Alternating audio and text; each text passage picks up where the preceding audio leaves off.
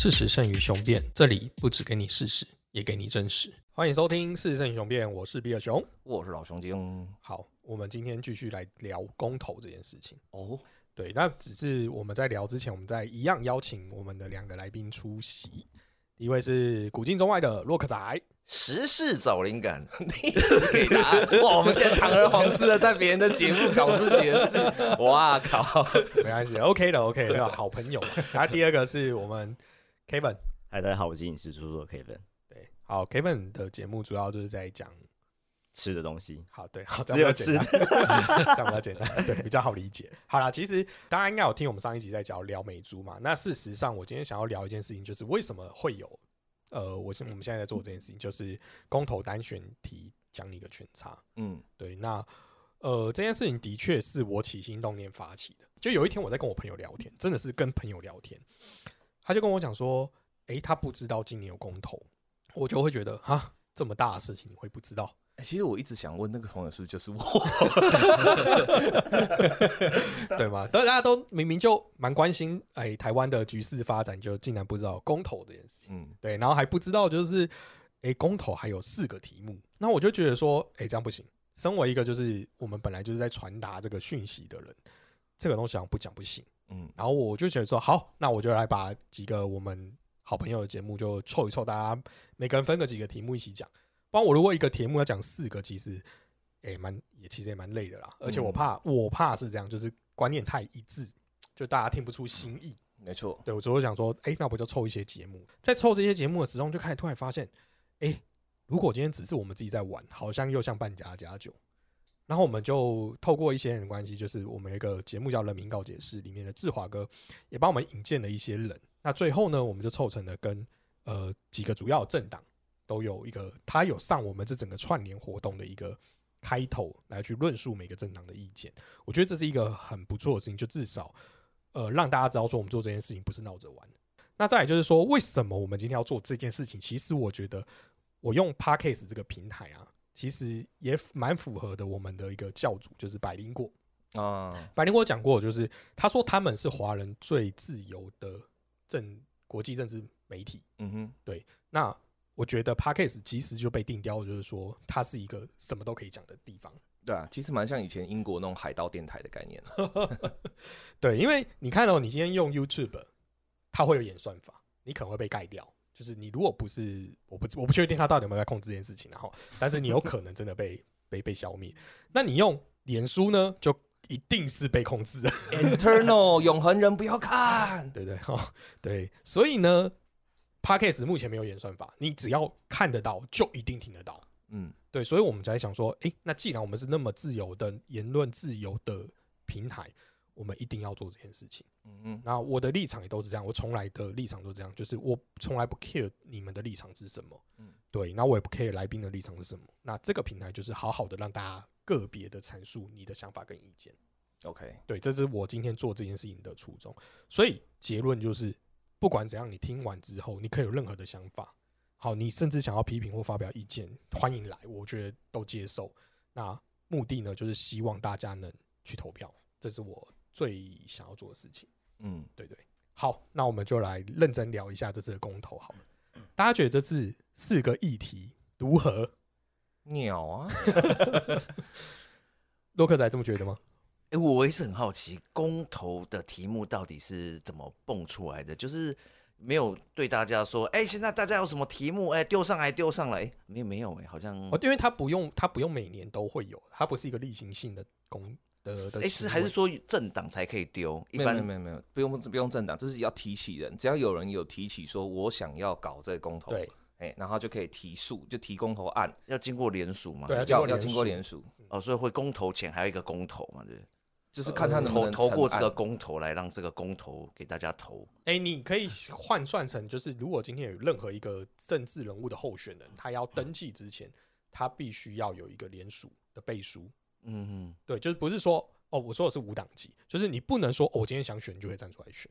你一定要有支持者嘛。嗯哼，对，我们今天成立甚甚至我们今天成立一个工协会，好，你也是嗯要会有一个联署，就是例如说多少成员是嗯支持你做这件事情的，政党也是要啊。对，对，所以呃，公投其实他就会跟你讲说，哎、如果你只要成立一个公投成案，哎、我没有认真理解那个数字，就是你一定要达到多少份的联署书通过之后，而且它还要分第一阶段、第二阶段呢，过了之后，你就可以送中选会，他就会帮你在下一次有核定的公投日期，把你当成一个公投案这样子。了解。对那那怎么没有很多奇奇怪怪的那种？有啊，只是联署没过而已。真的、哦，对，就是可能第一阶段就被干 掉了。没有一个平台列出来很多很多的公投题目，然后让大家哎、中选会晚上上好像有，啊真的吗？好像有，好像你可以去看一下。这么嗨？对嗯，这个应该是可以让大家看看各种奇奇怪怪的。林志玲到底是不是台湾第一美女公投？这样 办给大家投一下我。记得我看过一些很瞎的啦，就是非常好笑的，就是明摆明的就是来恶搞的，有有这些有人就是去提这些莫名其妙的案子，这样。对啊，就是市长辩论会都可以喝蜂蜜柠檬。对对，所以我才说网络串联一波，搞不好就可以让一个很哎、如果你今天声量够，其实上你要做这件事情，一定是做得到的，一定是做得到。那为什么我觉得现在公投议题都会跟政党绑的那么密切？是因为政党毕竟它就是一个呃声音的团体嘛，大声大型的扩音器啊，大型扩音器，所以它很容易聚集到那些人，加上他们都有一定的庄脚嘛，嗯，要收集连署数这件事情对他们来讲是比较容易。哎、对，所以其实很多时候这这种公投其实是政党的一个行销节目。没错，没但，但这个就是我们今天要讨论，就公投不应该是这个样子，没错这个这个是背离的公投的本质的。这件事情我觉得有点奇怪，就是公民投票这件事情，因为呃，我们现在台湾的政治的环境就是代议政治嘛，嗯，我们有本来就有选出我们的所谓的民意代表，甚至政府机关首长。那这些人他本来就继承了某些群体的意志，再去执行这件事情。我们之所以叫执政党，就是他有一个大多数人同意的民意支持，对，所以他去做了这件事情。可是你今天如果做了一个公民公民投票，是另外一个立场的大多数人去决定了这件事情，那不就跟原本的民意违背了吗？嗯这样不是有点矛盾吗？呃，基本上跟这边讲到的是代议制民主跟直接民主的差异啦。嗯对，那当然很多人会觉得说，哎、那有代议制民主就好了，为什么要用直接民主？或甚至有的人会反过来觉得说，啊，代议制民主已经不行了，这些代议士每个都只有在选举的时候会在乎人民，然后上台之后就变成官僚这样。呃，这不管是哪一端哈，都是合理的。其实就是说，代议民主它的前提是建立在是所谓的呃 Webster 的这是社会官僚制度的分工嘛。那它的理想型哈是说，经由这个层层的官僚体系、跟层层的选举节制、跟层层的权力赋予，它会在每一个阶段都可以修正。这是他当初的理想，嗯，可是后来他没有想到的是，世界变得太快啊，讯息流通的太快，然后人的意见也变得太紧密，以至于说后来就有一群人就认为说，应该要重新把直接民主的力量去加入来，去干预这个代议民主的蛮憨，或者说他的一个不理会民意这样。所以事实上，他这个的确在现在当下闹 ing 的状态，它就是在一个拉锯的过程，所以它不是一个常态。那它的确也是人类的政治历史上比较罕见的一个情况，就是说，直接民主跟代议民主可以同时存在，并且冲突，呃，甚至是呃，就是因为竞合，有的时候竞争，有时候合作，对。但是有一个前提是说，直接民主在发动的时候，如果它的前提是要以公投来讲的时候，公投顾名思义是公民投票嘛，那这个东西它事实上要做的事情不能是小事，因为你如果每天都在公投，那是一件很恐怖的事情哦、嗯，那是一件非常非常呃旷日费时，而且是我们可以想象一件事啊。假设我们今天公投过了一件很大的事情，是比如说台湾要不要独立？好，呃，十一月二十一号通过了，台湾要独立，然后就有一群同派马上抓狂，然后十一月二十二日又通过台湾不能独立，那你台湾到底要不要独立？嗯，所以公投它不是一个应该要做那种小小家子气或者样，它可能真的要做的就是这种像刚才讲台湾要不要独立这种，而且它必须要很低的前提，它是一个非常硬性的一个就是圈叉或是一个非常硬性的一个呃大题目这样。因为它的目的是要让政府的行为或是形态或者是某一个动作必须要产生最大的合法性，所以呃，在这个前提下，为什么我们刚才讲说那公投四个题目都有点鸟？就你会发现它其实都是不是那么就是低前提，而且这么大范围的事情。可是我们像以执政党来讲，就是我们的任很多首长任期都是四年为一个单位嘛。嗯，那其实他在执行他任期内的事情的时候，他就已经有合法性啦、为什么我还需要用公投当背书呢？呃，如果你是以县市首长来说的话，第一个他有中央啊，哦，那我的意思说，那如果我们拉高层级到总统呢？呃，很大的一个另外一个原因，就是因为总统当时他也不是全，他如果说是像李登辉那时候一样下九十多趴的当当选率这样的话，那可能真的也不用了，因为就是，而且另外一个部分是说，他当时的政见，他他是的确挟了九十多趴的名义上台，可他当时的政见如果他没有兑换呢，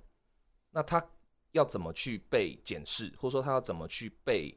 呃怎么讲看待说你为什么没有退换你的政策？那如果我们的代议制度上，我们的监察院哈，或者说我们的一些纠举机构，它的力度又不够，它面对巨大行政权的时候，它又只能够退缩，或者它只能够做一些擦边球的事情的时候，那公投就需求就自然就唤唤醒出来了。这样，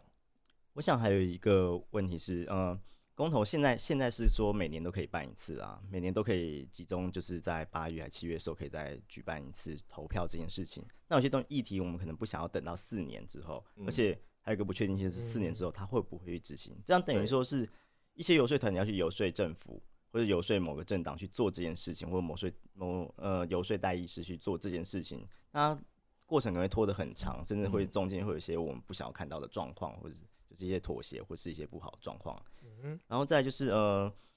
我觉得主要是有些议题真的是每个政党都不想碰。嗯嗯嗯，那我们人民就是可以去提出说，我们希望要去做什么。那你们都不想碰，因为可能碰了都会都会损失选票，或者损失他们的既得利益。对，那我们就必须要透过公投这样的方式去执呃去执行，希望呃去要求他要去执行这样子。对感觉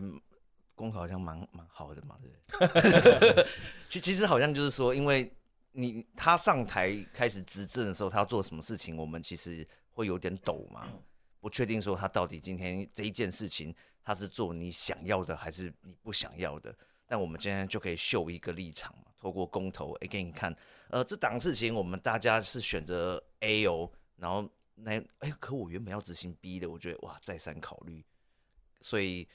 才要趁公投的时候想办法给大家洗脑洗成 B 嘛，这样。我们除了选政府首长之外，我们还有另外一个选举人叫做民意代表啊。呃，那民意代表照理来讲，他是跟民意非常贴近的，住家附近都会有什么办事处啊，或什么之类的嘛。嗯你可以去那边泡茶喝咖啡，每次打电话骚扰立委或议员啊，甚至里长你也可以骚扰嘛，对不对嗯？通常都是这样嘛。好，那我的意思是说，你的集体意志基本上会传达给这些人啊，他是你的代议士嘛。那代议士应该要反映给他的党端党团代表嘛，那他们再去做立院去做一个法院执行啊，或者是党内的沟通，去告诉他的行政的首长，你们应该做些什么嘛。其实这就是刚才，这是我刚才讲的，就是所谓的 Webster 的失策，嗯就是说本来的理想型应该要是这样，但是这个理想型在现在会出现两个很大的问题。第一个是它会不够快，你想想看，你从反映里长开始，嗯然后里长再反映给就是党办公室，党办公室再反映给当地的议员，议员再在议会上代表讨论，讨论之后，然后议员再说就是这个东西要成案，成案之后再给市长，市长之后再去跟中央争取，然后去立法院站着备询。你觉得这过程要多久？嗯这这个是一件非常可怕的事情。其实这过程中，只要任何一个端点出现了妥协、党团协商，或者是说私下的密室交易，甚至是有人的官说，或者是说呃利益团体的就是介入，everything is different，但是完全就会变另外一个故事了。所以但是我们把情景如果套到另外的地方，哎、我以为我以为是那个美国告诉蔡英文要怎么做，然后蔡英文就告诉行政院长，行政院长告诉民意代表该怎么做。喜欢这种阴谋论诶。民意代表告诉你们里长，你们赶快去跟李明宣传说，我们现在要开始做这件事。好了，我再。帮你加一个啦。骷髅会告诉华尔街，华尔街再告诉美国总统，不是要这样子，不要一直哎、讲。我觉得这是有可能。但是我的意思说，我们换另外场景，就是像洛克仔，你有公司嘛？哎，你觉得一间公司是垂直性管理还是水平式管理比较好？理论上的话，机动性比较好的当然是垂直式的了。哦，机动性比较好是垂直的，对对对，就等于说你要分很多阶层。哦，你说垂直，呃不好意思，我没 get。哦，你说垂直说分好几分好几个阶层。那扁平式管理就是每个人可以直接跟你沟通，哦，但当然是扁平式会比较快，比较激动了，那你不烦吗？但是就会你有那么多时间听所有人声音吗？扫地阿姨来找你怎么办？对啊，公司每个人都可以跟你讲说，哎、哎、洛克仔给我个十分钟。基于一个四百人公司的老啊板，我 没有啦，我们就没有这么大没，嗯哼。对对，所以我们就算垂直也立不太起来，就 三个积木。你讲的好像我们积木超多，对，我们公司的乡里可能会这样，没有那么多没有啊，说层你你你以正常的公司管理的思考，你觉得嗯哪样是比较好适合的？甚至就是如果今天未来期许公司有机会上市贵好了，嗯你觉得应该怎么样的方式是对，就是比较好执行？垂直一定有它的一个便捷性啊，就是呃，就就回到你刚刚说的，我们把那个权利分给下面的民没错民意代表嘛，对啊，但是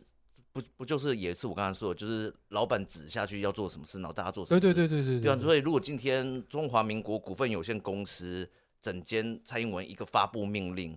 但是美国是客户嘛，他发布下来叫你要做这一件事情，那这样子蔡英文就这样子请大家呃发到最后领长，领长就是是去跟他的那一领的人跟他讲说，哎、我们就是现在要做这件事情，请嗯大家一起支持。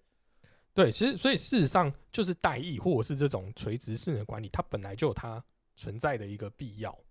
一当然，我觉得刚才跟我讲，就是等于说效率问题，我们当然都知道直接对谈是最有效率的。可是如果你要把公民投票诉诸于到正常正常的状况，就是台湾两千三百万人民都要投票权的时候，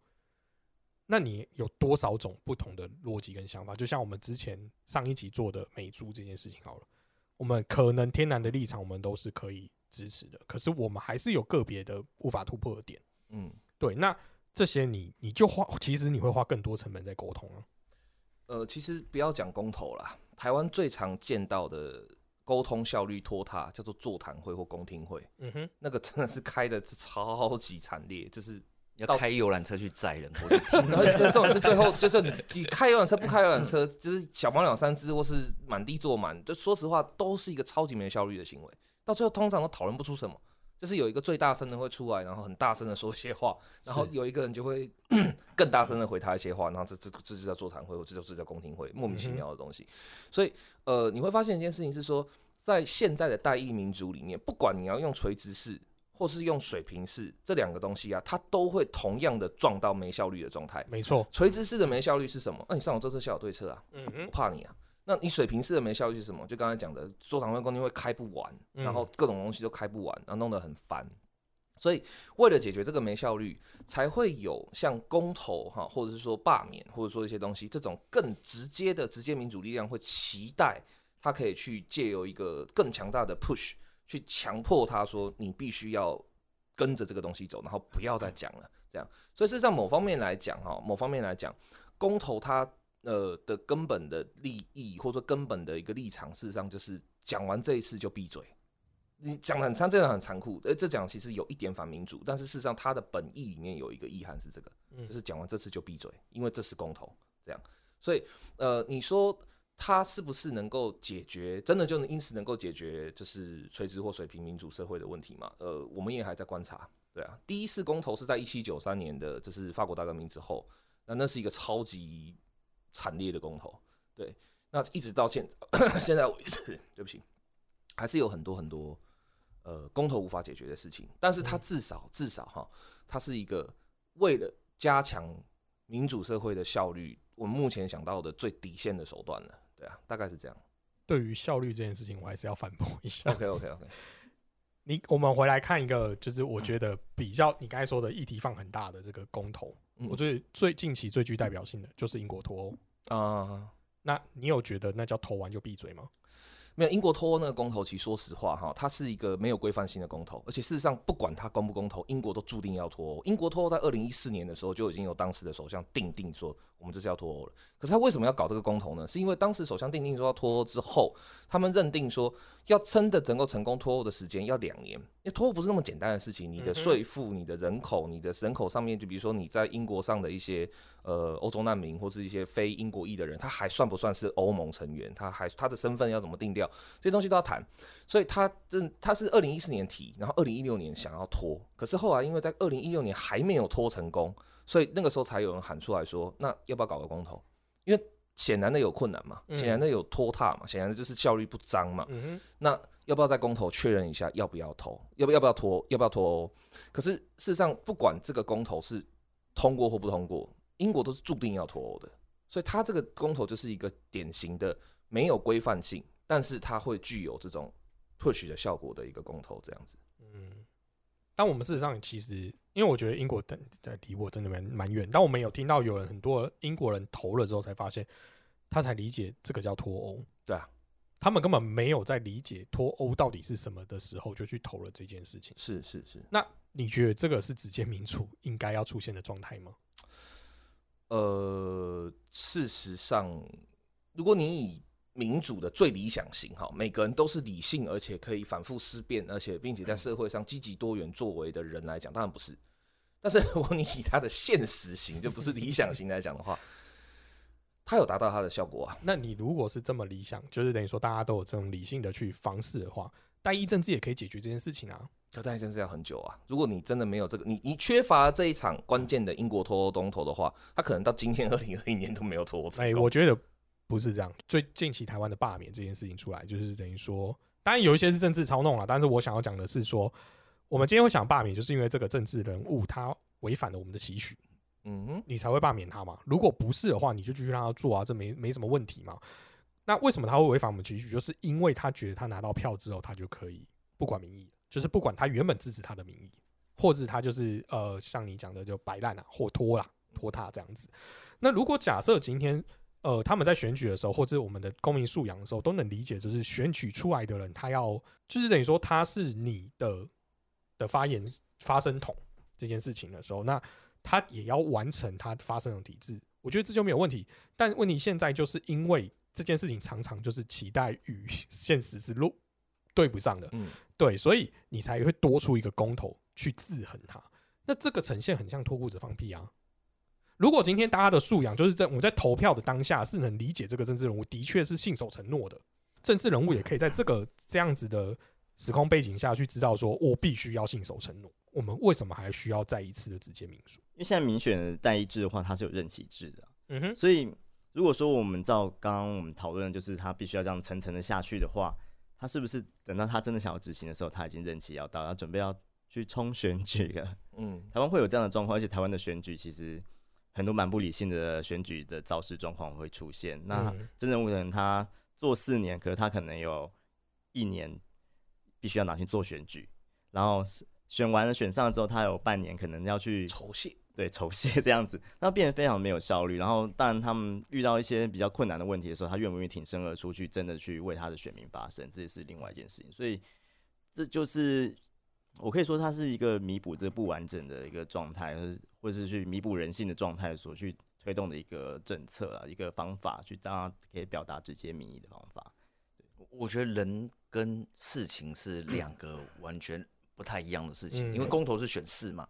然后选举是选人嘛，嗯因为人是很不稳定的分子，嗯对，然后呃，我们当然会期待，就像漫画画面一样，就是他一当选行政院长的时候，哇，天将降大任于世人也，嗯我决定要为人民好好干一番东西出来盛唐。教父，对，这这应该是不太可能有的一个思维，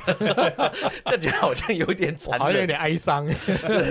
好像没有这档次。我选成我我已经当选了中正万华立委，从此以后中正万华的人就是我的人，我要保护他们。那没有这件事，好像是哦，我选到立委了，下一步要攻的是什么？我已经是某一个党代表的一议员了，声量起来了，应该都会变成是一个这个状态。因为人他本身就还是有那叫什么七宗罪嘛，是不是？嗯 原罪是吧？原罪，对对对，所所以我们只能够透过选事情来给他一个不断不断提醒的闹钟。哎、我们当初选你是为了要这档事哦，是要那一档事哦，你不要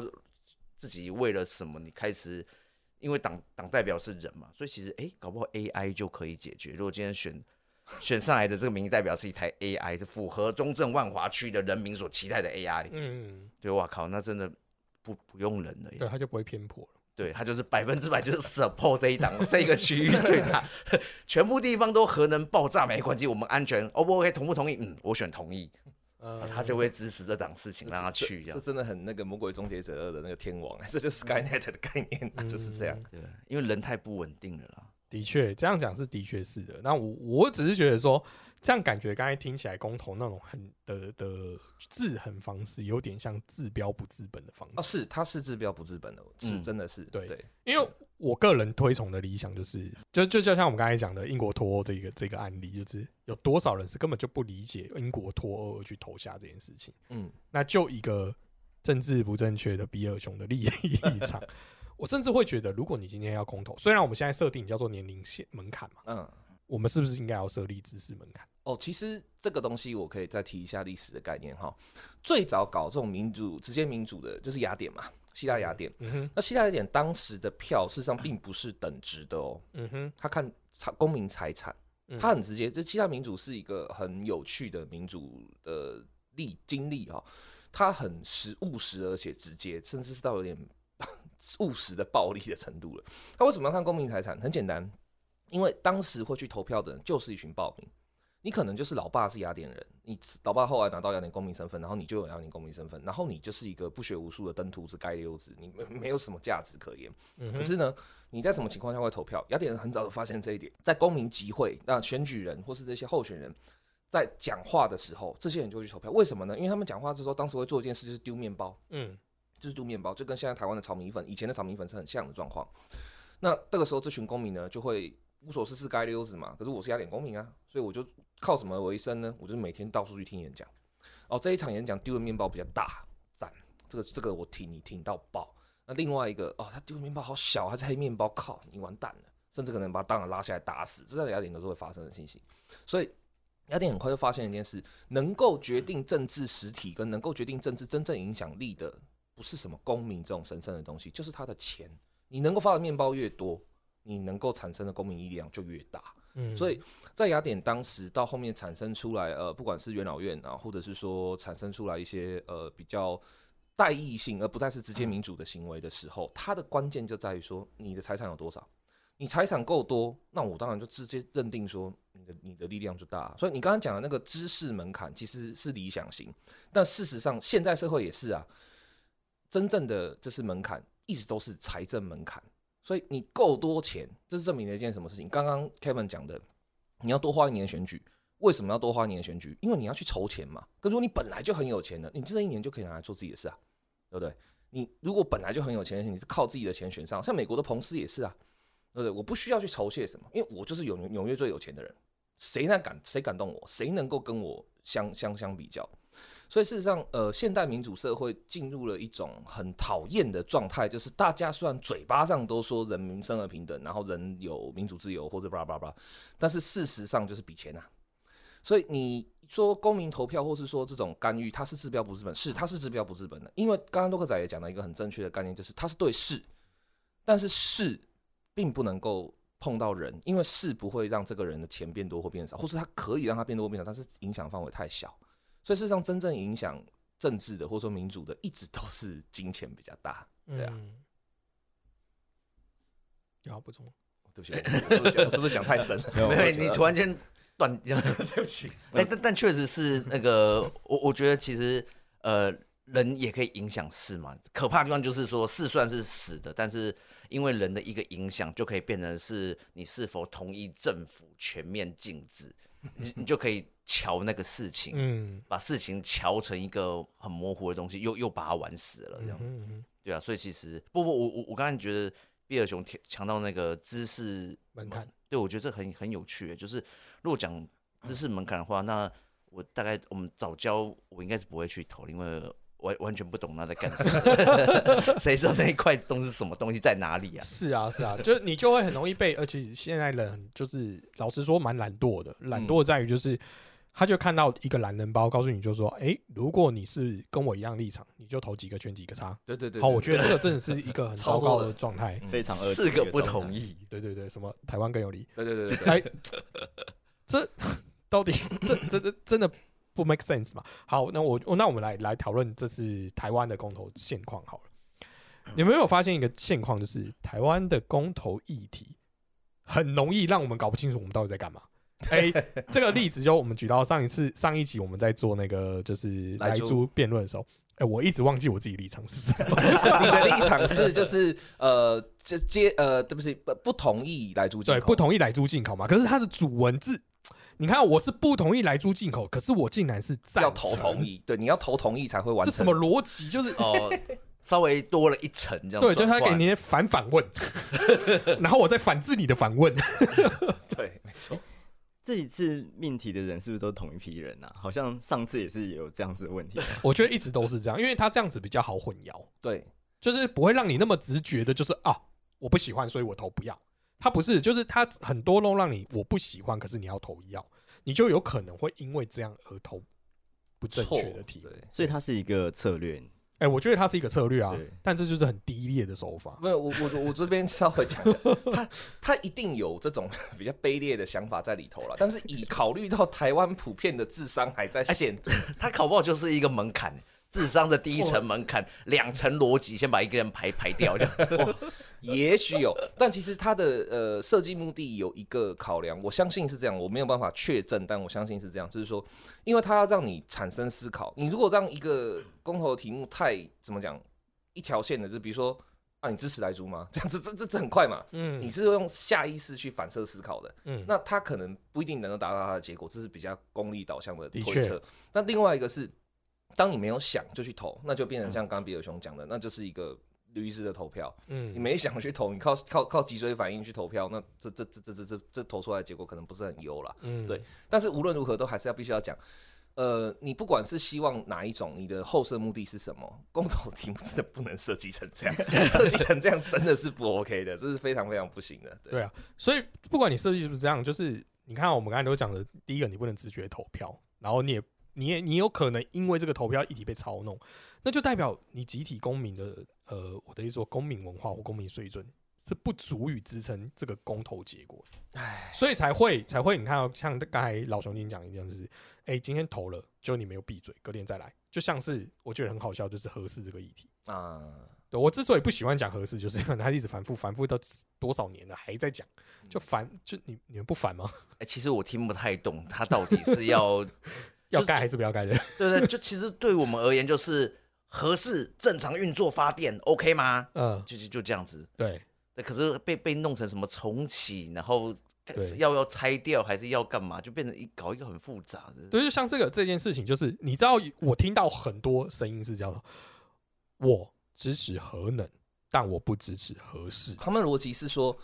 核能是对的，对核能的确是一个可以发展的能源，但是前提是它必须要盖得够好，然后它有足够的右棒，然后还有它有足够好的，就是足够完完善的，就是核废料的配套处理措施。没错，那现在的核四如果重启的话，这上面的条件都没有达到，所以说我无法支持它。他们的想法大概是，但是现在实际上的状况是，核四它已经不是核四啊，它是一个空屋。啊，对啊，就是呃，我说的不是天气污染那个空屋，是它就是一个没有在就是没有在运转的一个建筑物而已，一个空的建筑物嘛。那你接下来要重启，其实是全部打掉重来的，逻辑上是这样啊。就就他们就是会想要知道说，那会不会打掉重来？然后如果不会打掉重来的话，那要怎么办？这样他们就是想要知哎，道的。所以点到底是打掉重来还是用它？没有，根本没有讲这件事情对，，就是没讲。所以这就是一个很很吊诡的一个题目。因为现在重启的话，应该就是要把这个文字管再拿出来，把东西塞进去用吧。可是呢，你看合适多少年以前改的，那我们所有的集聚零件一定都有保护期啊。对啊，对，那那些本来就要被套换啊。那你现在重启，你不可能拿二十年前的东西直接按一个 on 它就开机了吧？不合逻辑因为。我觉得你多想哎、他们现在的重启应该就是要要拿出来用。你一定还是要经过所有的巡检或是什么机器的那种，就是那这边就是民主的蛮憨可怕的地方。巡检很难吗？这做一个假报告很难吗？专家又不多，对不对？都进去晃两圈，然后甚至根本去都没去，去金山海边吃海产，吃完海产以后就交个报告，这很难吗？然后等他被记者踢爆以后再说啊，我们深切反省，痛心疾首，震怒不已。然后，那大家丢丢了一个多关之后，事情还继续往。哎，我记得有一个哲学的问题是说，当一辆脚踏车全部的零件都换过了以后，它它还是那一台脚踏车吗哎、？对，现在就是这个问题。上次我跟我一个朋友讨论的时候，他就是他就说我的论点叫核武，不叫核四重启。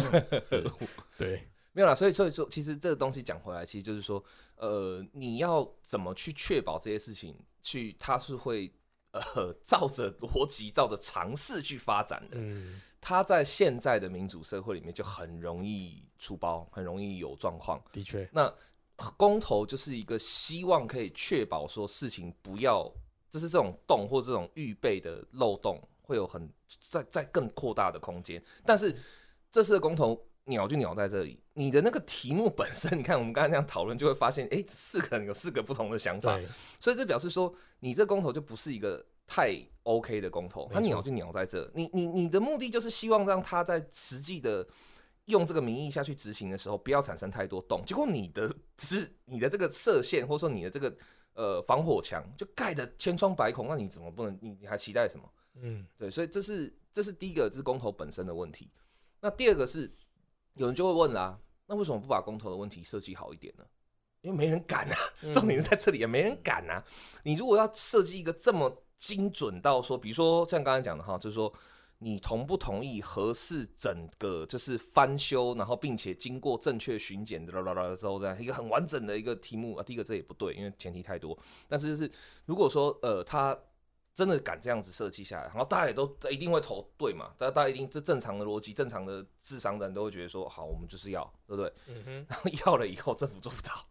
然后核核能核那个核员会做不到，这是核嗯核核能安全委员会做不到，大家都做不到，讲了一个大家都做不到的事情，哇，那怎么办？嗯很难下台哎、嗯，所以这个时候就出现所谓的政治考量就在这里，他就就就就安插进来。哦，所以你觉得他们不是缺文案，是我觉得他不是，绝对不是，绝对不是？没有，不是缺文案，绝对不是，绝对不是，这是故意要写这文案。我是觉得故意的啦，对啊。哦，对所以那你觉得他是什么样的目的要去做这样的事情？我觉得他的目的很简单，就是他想要用挤牙膏式的方式去推。我先弄一个这样子不是很清楚的公投，但是我如果得到了民意的支持的话，那我就等于说我拿到一把令箭。那这把令箭我可以拿来去做移花接木的事情，知道吗？就比如说我这次办了那个公投，然后假设合适那一题大家都同意，大家都觉得说要让核四重新运转，好吧，那我认了。我虽然民进党不喜欢，可是你们都要，好，那我做。可是因为你们讲的是核四重启，对，我什么时候重启，我重启哪个部位，我怎么重启，这都任我讲，是啊，对啊。所以这就是一个，这就是一个，这是怎么讲？这是挤牙膏嘛。我我先挤出来这一点，呃，可以了吗？还还不够，再挤一点，可以吗？这样，这是他就是慢慢挤挤挤挤挤挤到最后，哎、这是我想要的结果。所以你看，这就是公投，我个人觉得没有意义的。呃，不能说没有意义啦，这只能说这个是一个，炒气氛。我觉得这只能我觉得这只能 说，这只能说，这是这是一个嗯、我们还要再摸索的东西。就像我们都知道，股票的基本原则就是逢低呃低买高卖嘛，对不对？可是问题是，你就不会知道什么时候低，什么时候高啊？你要怎么去确保你每次都低买高卖？你需要什么？就反复练习嘛。嗯，那这次的公投，显然的，它并不是一个太的确对。那你至少还是得让他去练习啊。没错啊。所以事实上，我们今天在讨论，今天在在多做了这一集，其实目的不是要告诉你说公投你应该怎么投，或是这个好坏到底投下去是什么，而是我觉得这就是一个我们公民练练习的一个那个过程。那为什么要做这些练习？其实很简单，大家回去思考一下。如果小时候我们的公民课不上数学、不上国文、不上英文的话，我们应该可以现在做得更好。嗯，会吗？会啊，当然会啊，嗯我觉得当然会啊。嗯，我我觉得，我觉得我要我想要再加一个前提，如果我们的小时候学的公民课哈没有拿去补英文、补数学、补国文的话，会更好的。再要再加一个前提，就是那个教的老师要教的是真实的现况。啊，而不是是理想。我觉得台湾的政治教育或台湾的这些不管是民主啊或什么的，它都有一个很大的毛病，就是他在课本或在学校里教的都是太理想的事情，它跟现实已经离得太远。我们当然知道。教室跟社会一定要有落差，不，教室跟社会一样的话，那还得了啊？这这这这这这这不活不下去了。可是那个落差不能太大，嗯我觉得台湾最大的问题是说，我们现在的教育或我们现在的校园里面的跟现实的落差已经大到那个简直不是马里亚纳海沟等级的大了，那个是简直是地球跟火星的远程度的远了。所以，呃，如果那个老师他愿意教的是台湾的代议政治有哪些哪些的错误弱点，嗯哼，但你不要绝望，你还有什么方法可以去制衡它，嗯哼。而不是教说，呃，我国中华民国自中中山立国以来。哦，当然当然，我说的不是这件事情对啊。对对对啊对哎、我是觉得这种抽象的东西，其实都是两边的力量挤压，最后得到的一个结果。哎，嗯哼，嗯就是因为你讲的太干净的话，啊，对，那那那这样的话，假设今天呃启用合适这件事情讲的超干净，就是用那个地方那个地址的那一家合适要被用起来就对了，这么干净。然后那那个反对的那边的话，他一定会他一定会觉得，哎、那这样的话好像对我超级不利，或者是哎、这对我超级有利。然后那个另外一边可能就说，对啊，那万一你们执政的话呢，那是不是也要得面对这个压力？嗯，对，然后嗯，好，不然我们再修了，就开始噔噔噔噔噔又开始退回来。对，对，就像你刚才说，学校教育如果这个时候讲的跟跟社会是一模一样，非常非常真实的话，那这样的话，哎，换一个人当政，那这样的话，你们有出来的一批学生就开始烦你喽。你这样你接受得了吗？嗯，好了，让他模糊一点，就开始开始推推推推推。这件事情就是一直在挤压，以后最后变成一个模糊的结果，但是是大人们大其实家都同意的这一个这个，我念。觉得描述的最精准，就是博洋说的酱缸文化，这就是酱缸，就大家都要染一下，然后大家都要一起去搓，大家一直要在那个酱里面，你需要咬一口，我也需要咬一口，我需要一点你的口水，你也需要一点口水，大家都知道最后都弄出来的一定是一个馊掉的东西，但我们在里面很开心，呃，就是这样。因为我觉得现在你刚刚说，因为我们我们四个应该都是国立编译馆时代出来的嘛，对对，所以我们只有一个标准的东西去讨论。那现在其实是可以有、哦有那个，嗯。然后我觉得其实不要说老师是不是教你正确的东西，嗯。或是符合现实什么状况，我觉得应该是呃以公投这种状况，公民素养来说的话，我们应该多一点让学生去思辨的能力。没错，学校能不能让学生去挑战你的观念，然后我们去讨论出更多的东西，这样对之后的公民政治会有更好的帮呃帮助。这样子，没错，对，我觉得这是就是真的很棒的一个理想，主要也不能讲理想，就是这是我一直想要努力的方向了。因为我现在回不到学校嘛，所以我们就只好在这里做这件事情。对，就等一下加开一集教育篇，没有，我们几乎每一集其实都会带到教育，雄辩的雄辩的基本立场就哎、是到最对，好像真是这样。对对对对，好，那我们今天就聊到这里，事实胜雄辩，我们下次见，拜拜。拜拜拜拜。